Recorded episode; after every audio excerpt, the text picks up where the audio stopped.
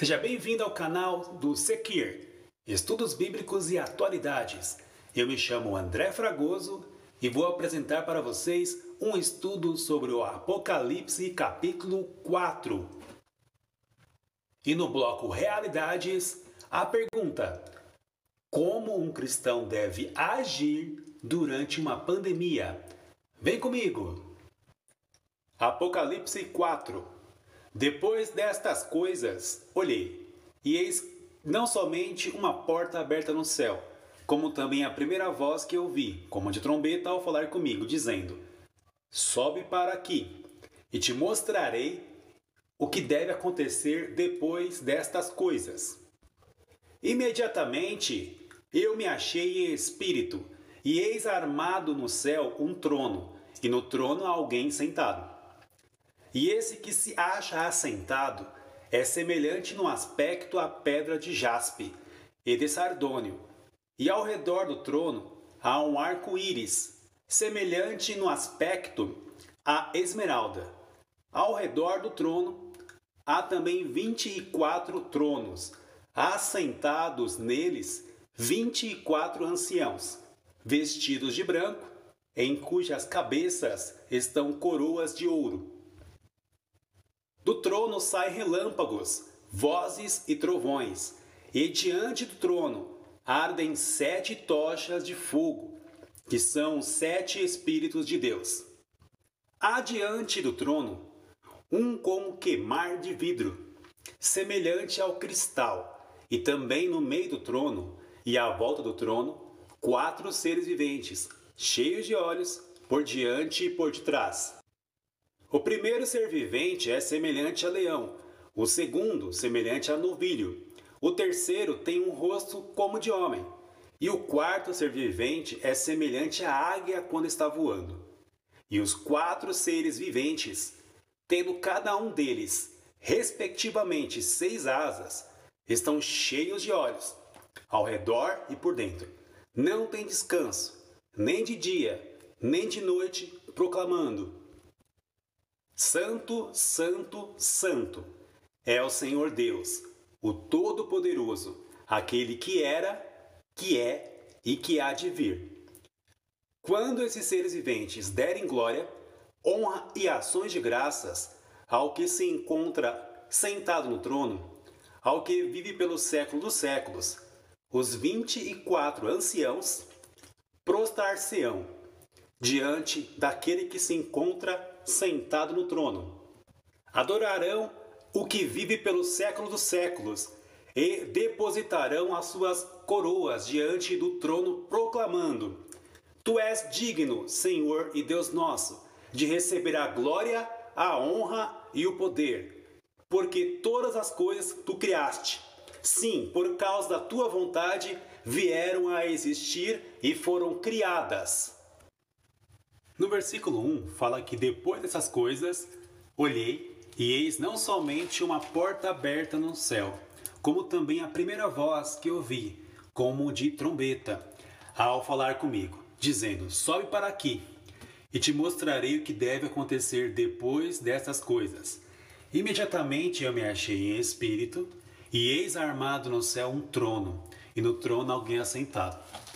Essa voz ela convida João a subir. Repara que é a mesma voz do capítulo 1, lá no versículo 10. Fala que achei-me em espírito no dia do Senhor, e eu vi por detrás de mim grande voz como de trombeta. Nesse caso, no capítulo 1, a voz era do Senhor Jesus. A gente observa nessa visão também aqui no capítulo 1 que o Senhor Jesus aparece aqui para João. Aquela força que ele vem aqui no capítulo 1. E a mesma voz que chama ele: olha, sobe para cá, vem para o céu. E há uma porta aberta que a gente observa aqui no versículo 1 para João. João consegue subir até os céus. Repara também no versículo 2 que fala para nós que achei-me em espírito. Fisicamente, João não poderia subir até os céus. Ninguém pode subir fisicamente até os céus. Ah, os céus que a gente está falando aqui não é o céu que nós observamos. Esse céu que é estrelado, enfim, é um céu espiritual. E João, versículo 2, ele se achou espírito. A gente não sabe se ele saiu do corpo dele, ou como, como que foi essa questão. Mas o que fala para nós, versículo 2, que ele estava em espírito. E interessante porque poucos servos tiveram a bênção de contemplar as maravilhas do mundo espiritual. A gente pode pensar assim, ah, todo mundo consegue ver as coisas do mundo espiritual, mas não é verdade. Poucas pessoas tiveram privilégio nas escrituras de tirar essa venda dos olhos e observar o mundo espiritual ao redor. A gente pode citar aqui, a gente não vai abrir, mas Eliseu, lá no 2 Reis, capítulo 6, do versículo 15 ao versículo 17, e para ele foi dado o privilégio também ali de observar. E ele mostra para o servo dele como que tinha ali aquele mundo espiritual, um exército Senhor que fisicamente os olhos humanos não conseguem observar. Isaías, também o profeta, e lá em Isaías capítulo 6, versículo 1 ao versículo 5, também observou o mundo espiritual. Inclusive, é uma visão muito parecida no capítulo 4 aqui de Apocalipse. Ezequiel, nós vamos abrir lá Ezequiel e observar essa visão de Ezequiel que também é muito parecida com essa de Apocalipse que João viu aqui. Ezequiel capítulo 1, o versículo 26 ao versículo 28. A palavra diz assim: Por cima do firmamento que estava sobre a sua cabeça, havia algo semelhante a um trono, como uma safira. Sobre essa espécie de trono estava sentada uma figura semelhante a um homem. Via como um metal brilhante, como fogo ao redor dela, desde os seus lombos e daí para cima, desde os seus lombos daí para baixo. Via como fogo e um resplendor ao redor dela. Como o aspecto do arco que aparece na nuvem em dia de chuva, assim era o resplendor em redor. Esta era a aparência da glória do Senhor. Vendo isto, caí com o rosto em terra e ouvi a voz de quem falava. Repara aqui que é a mesma visão, aqui parecida com, com João. Também lá em Daniel capítulo 7, o versículo 9 ao versículo 10 é uma visão também bonita aqui. Vimos no versículo 3 a descrição do aspecto de Deus. É uma comparação com pedras preciosas. É citado para nós jaspe e sardônio. Essas pedras foram utilizadas lá em Êxodo capítulo 28, mais especificamente falando sobre a vestimenta do sumo sacerdote. Eram pedras que eram colocadas nessa vestimenta. Êxodo capítulo 28, Êxodo 28, versículo 15 e versículo 20 mostra pra gente isso, mas nós, nós não vamos ler. E sim, vamos ler capítulo 21 de Apocalipse, o versículo 18, que mostra que jaspe e sardônio estão nos fundamentos da muralha da Nova Jerusalém capítulo 21 de Apocalipse, versículo 18. A palavra do Senhor diz assim, capítulo 21, versículo 18: A estrutura da muralha é de jaspe. Também a cidade é de ouro puro, semelhante a vidro límpido. Veja também o versículo 20: O quinto de sardônio, o sexto de sárdio e o sétimo de crisólito, o oitavo de berilo, o nono de topázio, o décimo de crisópraso, o undécimo de jacinto e o duodécimo de ametista. Repara que em Apocalipse capítulo 21, versículo 11, é, complementa falando que é uma jaspe é, cristalina, aqui no caso para representar a glória de Deus. Talvez seria interessante a gente imaginar o brilho de um diamante. O diamante que é muito bonito, ele é brilhante, e a gente pode, nossa imaginação vai longe com aquele brilho. Então vamos imaginar essa aparência do Senhor com essas pedras preciosas daquela época. Sardônio, de acordo com alguns comentaristas que acreditam que essa cor ela seja na verdade um vermelho intenso, talvez alguma pedra semelhante ao rubi. Logo, a, a simbologia aqui para nós, dessa cor, representa, na verdade, a ira de Deus. Do versículo 3 ao versículo 8, nós observamos os elementos que estão ao redor do trono. Outra coisa que aparece é um arco-íris. João vai associar a esmeralda a esse arco-íris. Então, um arco-íris com aspecto de esmeralda ali. É bem provável que seja as esmeraldas de hoje, mesma coisa aqui para nós. E no caso, Ezequiel também já citou um arco-íris lá na visão do trono também. Ele fala lá em Ezequiel capítulo 1, versículo 28 como aspecto do arco que aparece na nuvem em dia de chuva. Nesse caso, é o arco-íris. E aqui João fala que a cor é de esmeralda. Vale lembrar também que após o dilúvio, o arco-íris representava uma aliança entre Deus e o homem. Acompanhe comigo lá em Gênesis capítulo 9, o versículo 11 ao versículo 13 onde a palavra do Senhor diz assim para nós. Gênesis 9, versículo 11: Estabeleço a minha aliança convosco. Não será mais destruída toda a carne por águas de dilúvio, nem mais haverá dilúvio para destruir a terra. Disse Deus: Este é o sinal da minha aliança que faço entre mim e vós, e entre todos os seres viventes que estão convosco, para perpétuas gerações. Porém nas nuvens o meu arco será por sinal da aliança entre mim e a terra. João viu ao redor do trono, versículo 4 de Apocalipse. Há também 24 tronos, e assentados neles, 24 anciãos vestidos de branco, em cujas cabeças estão coroas de ouro.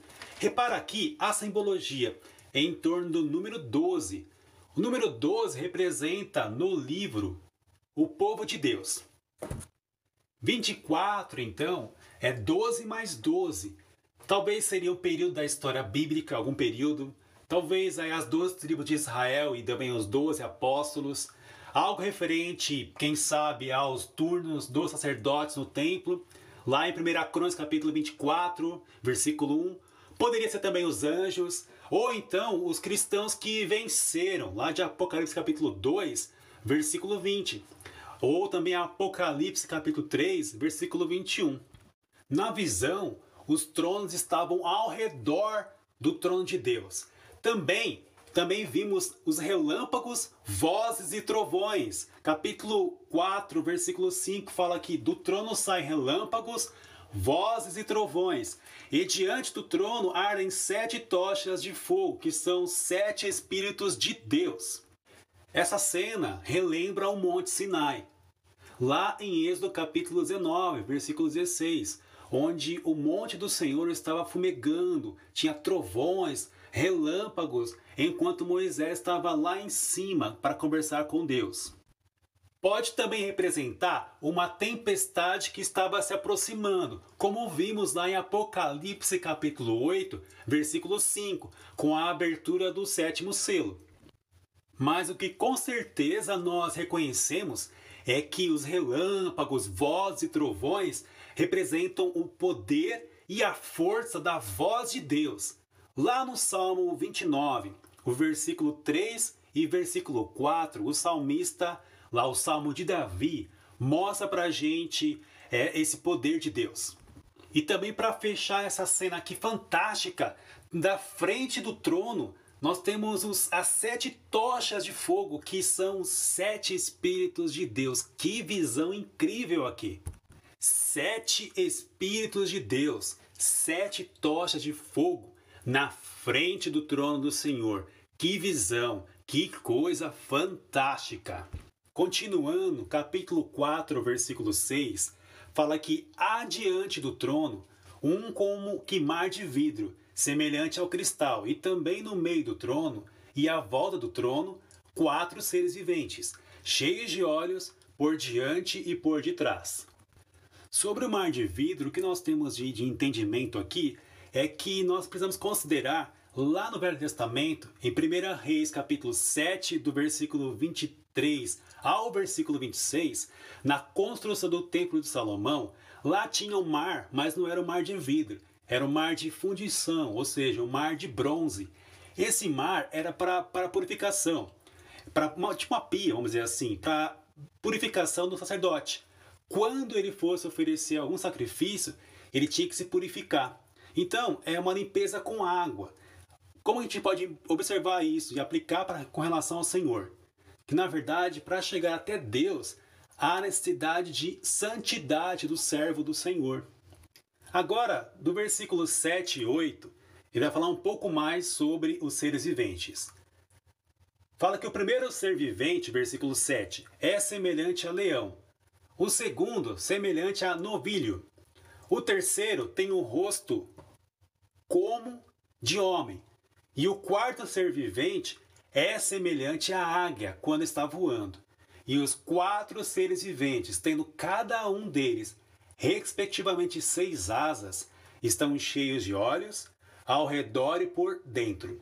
Não tem descanso nem de dia, nem de noite, proclamando: Santo, Santo, Santo é o Senhor Deus, o Todo-Poderoso, aquele que era, que é e que há de vir. A diferença entre os nomes pode ser uma interpretação de ordens de anjos. Por exemplo, a gente sabe nas, nas escrituras, perdão, tem Melquisedeque, que é um sacerdote, e tem também a ordem de Levi. Jesus, ele é um sacerdote segundo a ordem de Melquisedeque e não de Levi, porque Jesus é da tribo de Judá e da tribo de Judá são reis. Levi é sacerdote. Ou melhor, são os sacerdotes. Podem ser essas ordens: ordem de Melquisedeque e ordem de Levi. É só um exemplo para ficar mais fácil para compreender. Pode ser que exista ordens celestiais ou ordem de anjos, mas não tem nada revelado para nós. Que animais fantásticos aqui, que seres viventes. Quem não morreria de medo frente a frente com esses bichos? Também tem a simbologia aqui do número 4. Número 4 representa a criação no livro aqui para nós. Também a gente observa em outros livros que os quatro seres viventes é bem provável que sejam os mesmos seres viventes que aparecem lá em Isaías capítulo 6. Acompanhe comigo a leitura. Isaías 6, versículo 1. Só que repara também nesse trecho que o nome é usado como serafim e não os quatro seres viventes. Versículo 2, versículo 1, desculpa, fala que no ano da morte do rei Uzias, eu vi o Senhor assentado sobre um alto e sublime trono. E as suas abas, e as abas de suas vestes enchiam o templo.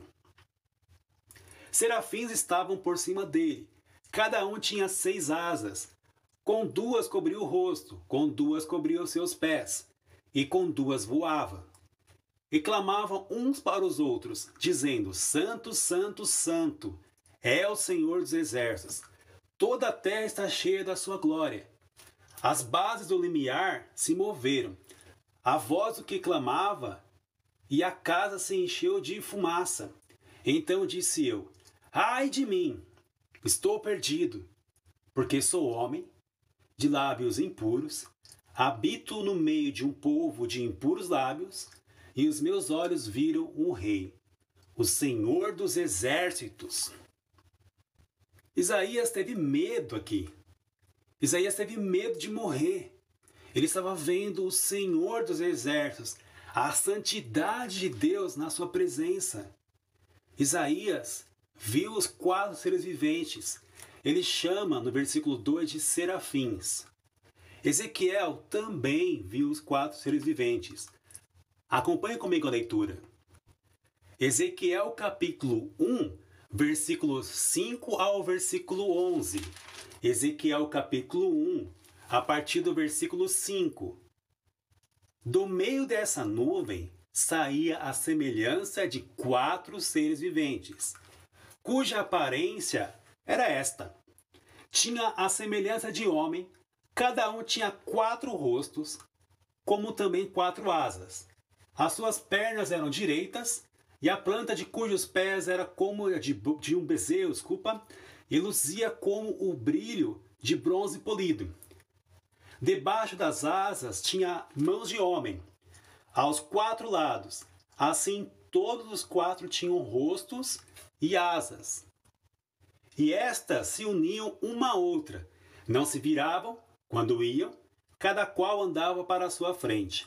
A forma dos seus rostos era como a de homem. À direita, os quatro tinham rosto de leão, à esquerda, rosto de boi, e também rosto de águia, todos os quatro. Assim eram seus rostos. Suas asas se, se abriram. Em cima, cada ser tinha duas asas, unidas cada uma a do outro, e outras duas cobriam o rosto deles.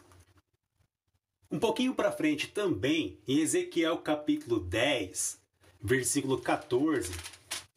Lá na frente, Ezequiel capítulo 10, o versículo 14, diz assim para a gente que era o nome de querubim, esses seres viventes que foram vistos por Ezequiel. Cada um dos seres viventes tinha, desculpa, cada um dos seres viventes tinha quatro rostos. O rosto do primeiro era rosto de querubim, o do segundo rosto de homem, e do terceiro rosto de leão, e do quarto rosto de águia. Versículo 15 fala que os querubins se elevaram. São estes mesmos seres viventes que vi junto ao rio Quebar. Assim, serafins são ditos por Isaías, querubins são ditos por Ezequiel. Outro aspecto interessante desses seres viventes é que todos estavam cheios de olhos, tanto ao redor quanto embaixo das seis asas. Já pensou esse animal na sua frente, com, a, com as asas que cheias de olhos na frente e na trás? Rapaz, eu ficaria com muito medo. Mas muito medo mesmo. o que esses seres viventes proclamavam?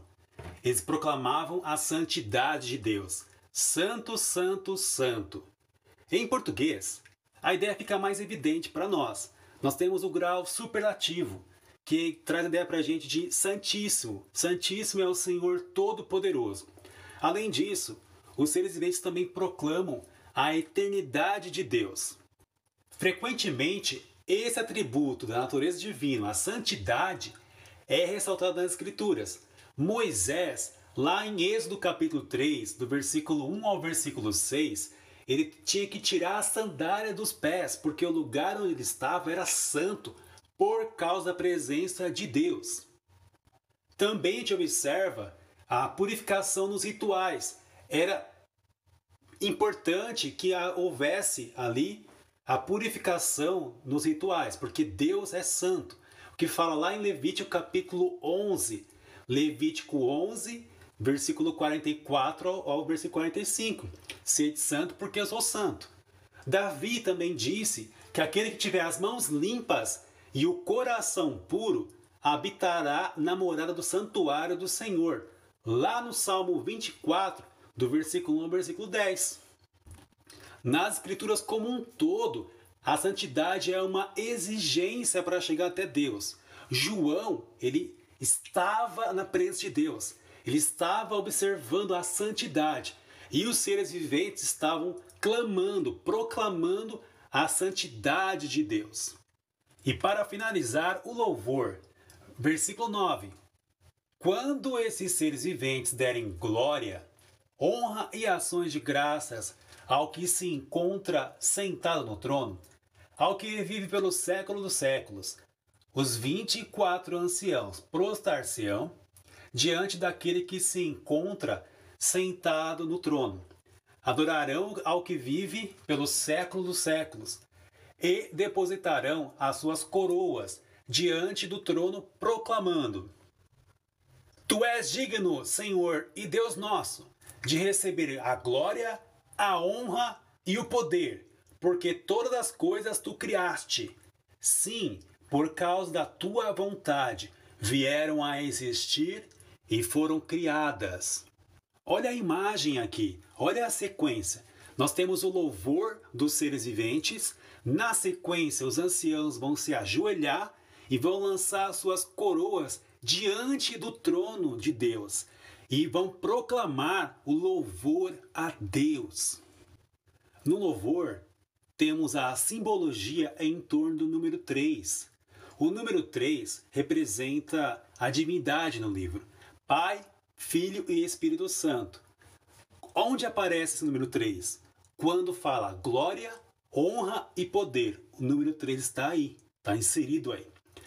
Também o aspecto da criação. Fala que Deus criou todas as coisas e é uma resposta muito boa, uma resposta para esclarecer as dúvidas existenciais. Tudo foi obra das mãos e do poder de Deus. Que visão, meus queridos ouvintes! Que visão o apóstolo João teve! Fantástica! A ênfase do capítulo 4 de Apocalipse é o trono do Todo-Poderoso e também a centralidade do Senhor perante todos os seres da criação. Olhar para os céus hoje é ter a certeza, mas a certeza mesmo, que Deus está governando a humanidade. É ter a esperança que nosso Pai Eterno nos aguarda e nos mostrará a beleza da vida celestial. E não acabou. Tem mais ainda no capítulo 5. Neste bloco, ouvintes, vamos responder uma dúvida muito comum hoje. Como os cristãos precisam agir durante uma pandemia? Muitos se perguntam como agir ou o que fazer durante a pandemia. Antes de falar sobre propostas e sugestões que podem ajudar, vamos entender a diferença entre surto, pandemia e epidemia. São termos que algumas pessoas costumam ter dificuldades para diferenciar. De acordo com o um site de comunicação da Unifesp, o telesaúde, surto acontece quando há um aumento inesperado do número de casos de determinada doença. Por exemplo, a dengue, em alguns bairros, ela é um surto. Ou seja, nunca apareceu, de repente aparece ali, então dessa maneira é um surto. Epidemia. Irá acontecer quando existir a ocorrência de surtos em várias regiões. Por exemplo, tem lá aquele bairro, começou a surgir ali um surto de repente espalhou para vários outros bairros e também para várias outras cidades de um estado. Dessa maneira, o que acontece? Essa, esse, esse surto não é mais surto, e sim uma epidemia. Ele pode ser também a questão é, estadual ou pode ir para uma região toda de um país. Pandemia. Em uma escala de gravidade, é o pior dos cenários. Ela acontece quando uma epidemia se estende a níveis mundiais a propagação acontece devido ao fluxo de pessoas por meio dos transportes, principalmente os aeroportos. A gripe suína, lá em 2009, por exemplo, passou de uma epidemia para uma pandemia. Por quê? Porque a OMS, a Organização Mundial da Saúde, registrou casos em todos os continentes do mundo. O Covid-19 passou de epidemia este ano para pandemia em 11 de março de 2020. Mas voltemos à pergunta: como os cristãos precisam agir durante uma pandemia? É algo que, como vimos, é mundial. Então, como é que os cristãos devem agir? Nós temos quatro atitudes que vamos apresentar para vocês que podem ajudar. Primeira, tenha equilíbrio. Deus governa a criação. Jesus Cristo também governa a criação. O profeta Daniel disse que o Altíssimo tem domínio sobre o reino dos homens. Lá em Daniel capítulo 4, 32. Esse fato, ele é suficiente para tranquilizar nossa mente diante de qualquer perigo que a humanidade ou a natureza ofereça. É claro que precisamos tomar os cuidados necessários para evitar a propagação do vírus. É evidente isso. O Covid-19 ele é mortal para algumas pessoas. Porém, temos que ter também a confiança nas palavras do Senhor Jesus, quando ele falou lá em Lucas capítulo 12, versículo 7: Até os cabelos da cabeça de vocês estão contados. Não tenham medo, vocês valem mais do que muitos pardais. O equilíbrio, meu irmão, minha irmã, é importante para um servo de Deus. Segunda atitude: seja positivo. As pessoas ao seu redor vão precisar de você. Muitas elas não têm a esperança em Deus. Elas precisam do seu apoio, principalmente para olhar para os céus e enxergar o apoio do Senhor diante da calamidade. Seja positivo. Em Romanos capítulo 8, versículo 28, a palavra do Senhor diz assim: Sabemos que Deus age em todas as coisas para o bem daqueles que o amam, dos que foram chamados de acordo com o seu propósito.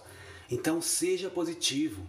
Fale das coisas do Senhor, fale das coisas dos céus para dar apoio para as pessoas que precisam de você. Terceira atitude: controle a angústia e o desespero. É uma das coisas mais difíceis de lidar. É com a sensação que nós estamos sozinhos e perdidos. As mudanças de estratégia do governo, por exemplo, ou do trabalho, em meio à crise, e bem específico quando há risco de morte, vai afetar a gente diretamente principalmente a nossa condição de vida e também as decisões familiares.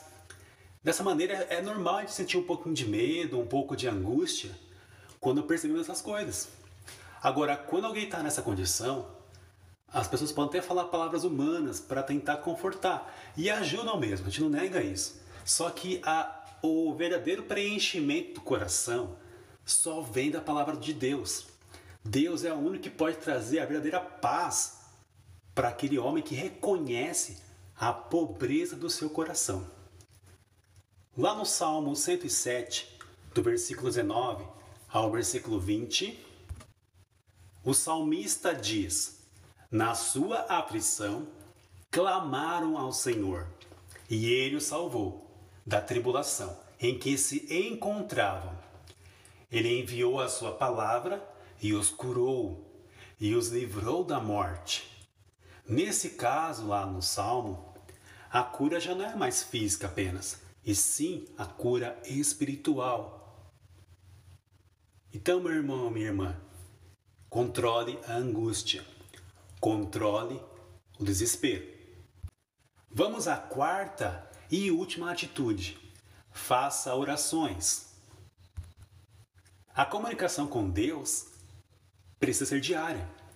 Nas Escrituras, o melhor exemplo disso é a oração lá no Getsemane do Senhor Jesus. Lembra lá em Mateus capítulo 26, do versículo 36 ao versículo 46, o Senhor Jesus faz uma oração porque ele não queria passar por aquele momento. Então ele pede para Deus que o Senhor, se possível, passasse aquele cálice. Porém, Deus falou que não, que ele teria que passar pela morte. E muito sofrimento viria ali. Agora a gente sabe que o mestre, ele passaria pela morte no dia seguinte. Só que Jesus, ele se preparou mentalmente e também espiritualmente para aquele momento. Foram vários anos de preparação, várias orações, vários ensinamentos da palavra de Deus para preparar fisicamente, mas também espiritualmente para aquele momento. Lá no Getsemane, nós observamos a dor, o sofrimento, a angústia, o desespero, a solidão de Cristo, mas também, e isso dá muito conforto para a gente, o equilíbrio do Senhor, a confiança nos planos de Deus. Então, faça orações, meu irmão e minha irmã.